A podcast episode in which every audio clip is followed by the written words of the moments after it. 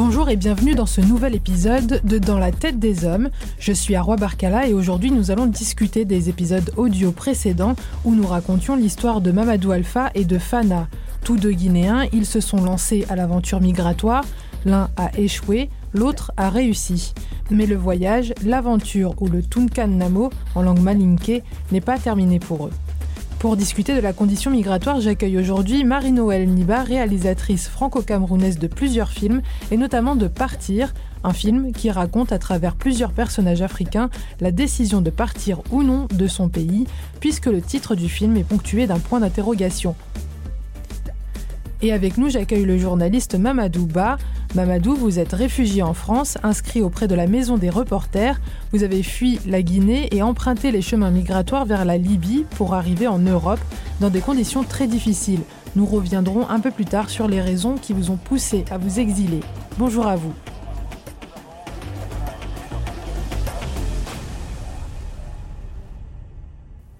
Pour une meilleure compréhension de ces débats, si vous n'avez pas encore écouté les épisodes précédents qui ont lieu à Conakry, la capitale guinéenne, et dans le sud de la France, il est encore temps de revenir sur ces épisodes.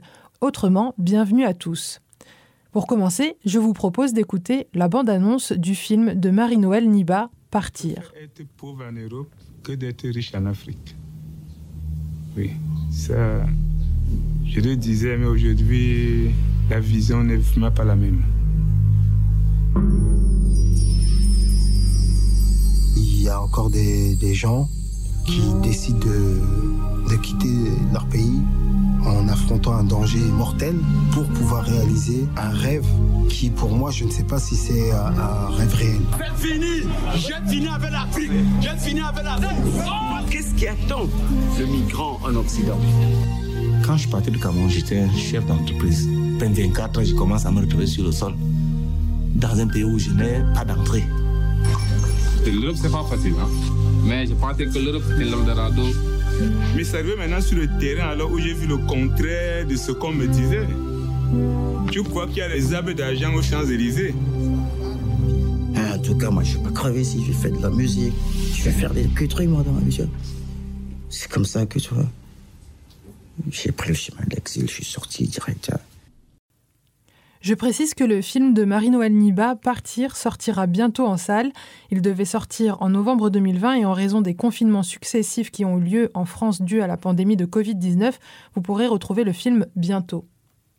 Alors Marie-Noël Niba, comment avez-vous eu l'idée de ce film?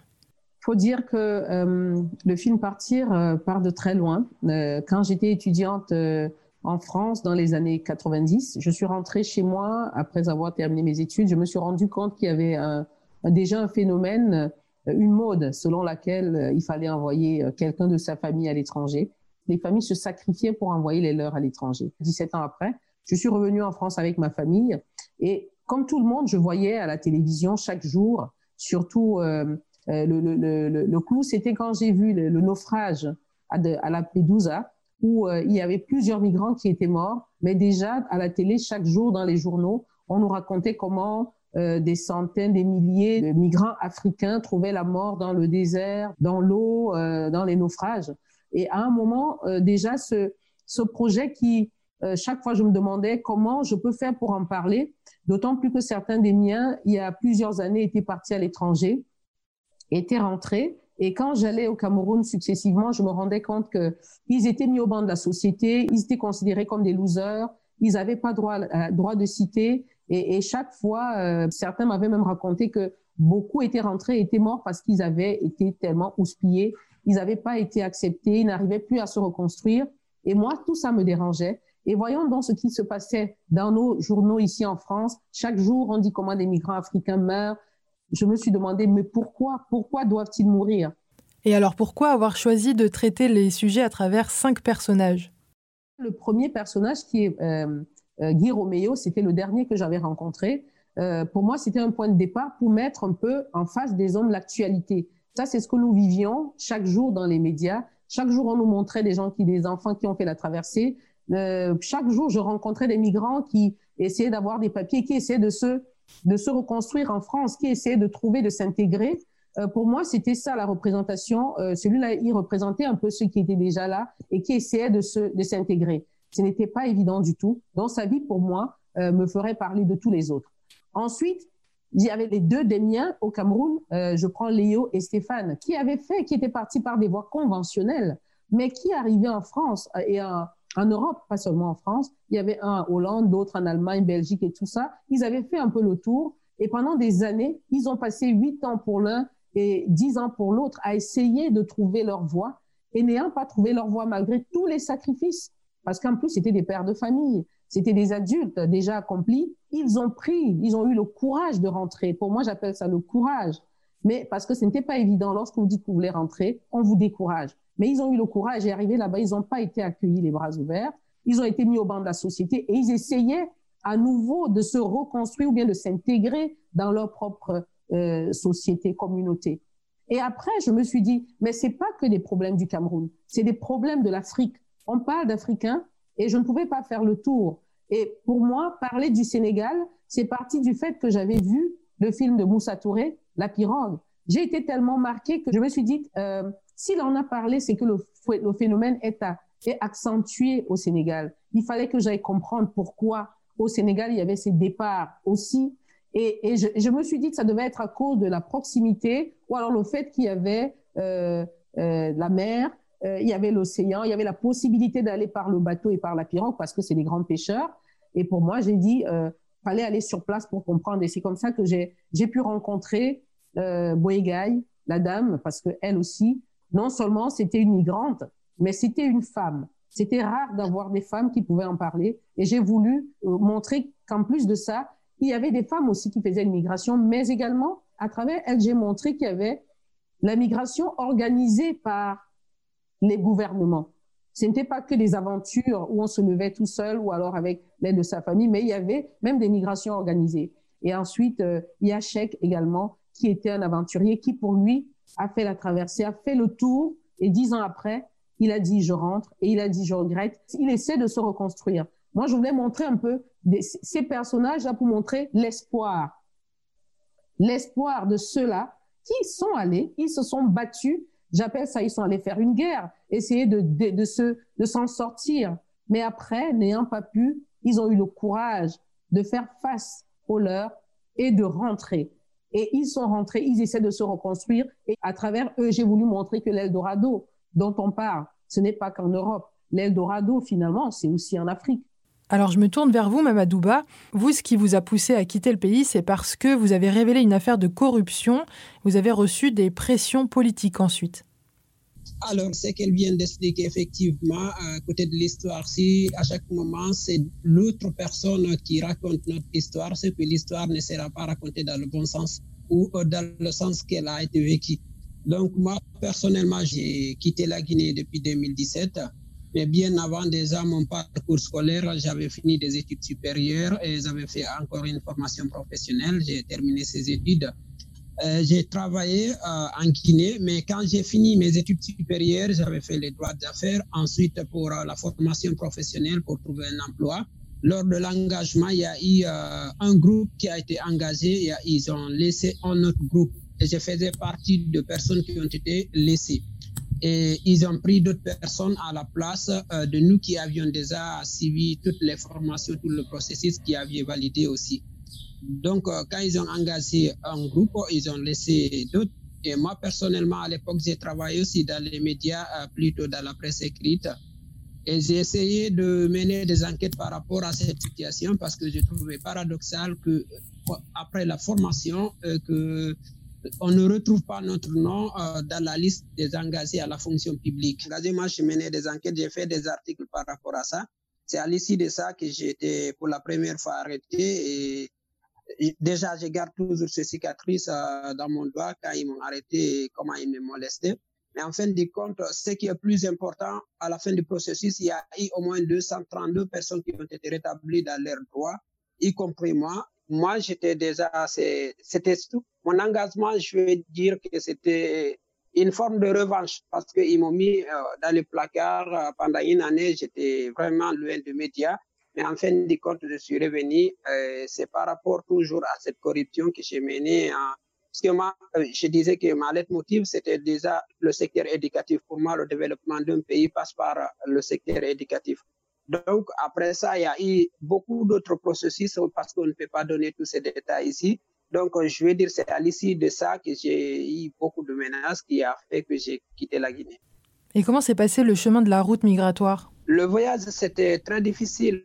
Euh, c'est une route de l'enfer que beaucoup aussi ont connue. Et moi, préalablement, je savais même pas où je veux parce que d'abord, le préalable, c'était d'abord de quitter le pays dans n'importe quel lieu. On ne cherchait pas à voir est-ce qu'il faut aller vers le Sénégal, vers le Mali.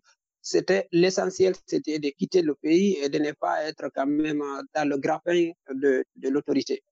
Donc moi, je suis arrivé vers le Mali, je suis resté pendant longtemps au Mali avant d'emprunter cette route, même si ce n'est pas de toute la volonté parce que euh, des fois on est, on est contraint parce que même les pays limitrophes, on ne pouvait pas vraiment avoir la certitude de d'avoir l'asile parce qu'il y a cette situation politique des pays africains qui pèse aussi. Chaque État n'aime pas avoir de conflit avec le pays voisin, donc euh, à cause d'un citoyen. Donc le jeu n'en valait pas la chandelle. Voilà, actuellement déjà, voilà, les frontières de la Guinée et le Sénégal sont fermées. Il y a belle lurette et ça reflète un peu cette situation parce que Aujourd'hui, on taxe le Sénégal. Le Sénégal est devenu une base arrière pour les opposants de ce régime. Donc, à partir du moment qu'il y a ce traitement, et à l'époque, euh, Alpha Condé, le pouvoir de Conakry, avait une belle relation avec euh, le pouvoir malien, euh, je prétendais pas vraiment rester là ou pouvoir demander l'asile. Donc, c'est la raison pour laquelle et ça, ça a trouvé, en ce moment, il y a vraiment cette vague de migration. Les gens marchent beaucoup sur euh, cette route. C'est ainsi que j'ai emprunté la même route comme les autres migrants euh, jusqu'au moment où j'ai traversé aussi euh, la mer Méditerranée avant d'arriver ici. Et vous êtes arrivé par l'Italie? Oui. Et comment s'est déroulé le voyage en Europe? Euh, Je crois que je suis arrivé vers, le, vers le mois de septembre 2017. Les atrocités qu'on vit sur cette route, qu'on le veuille ou pas, et en fait, quand tu c'est comme si on prend une personne, le fait rentrer dans un, dans un bateau où il ne connaît pas la destination. Il ne sait pas s'il va survivre ou pas. Parce que ce qui se passe dans des pays africains, ce qui m'écœure un peu par rapport à cette situation, bien que c'est une route migratoire aujourd'hui, bien qu'on parle de la migration, on fait allusion toujours à des situations économiques, on parle très, très peu des situations politiques mais euh, que ce qui est, plus difficile, c'est que ce sont des Africains encore qui vivent dans le même continent, qui traitent leurs frères comme des objets. Donc, à partir du moment que l'être humain n'a pas de valeur devant ce genre, et ce qui compte pour eux, c'est leur euh, ambition de gagner l'argent coûte que coûte. Donc, euh, ce qui se passe sur cette route, quel que soit ce que je peux vous dire ici aujourd'hui, je ne peux pas vous décrire toutes les atrocités que les uns et les autres sont en train de vivre. Est-ce que c'est quelque chose qu'en tant que journaliste, vous auriez souhaité documenter? Vous savez, euh, sur cette route, malgré que j'étais journaliste, mais en ce moment, euh, tout ce qui me préoccupait, c'est est-ce que je pourrais sauver ma tête?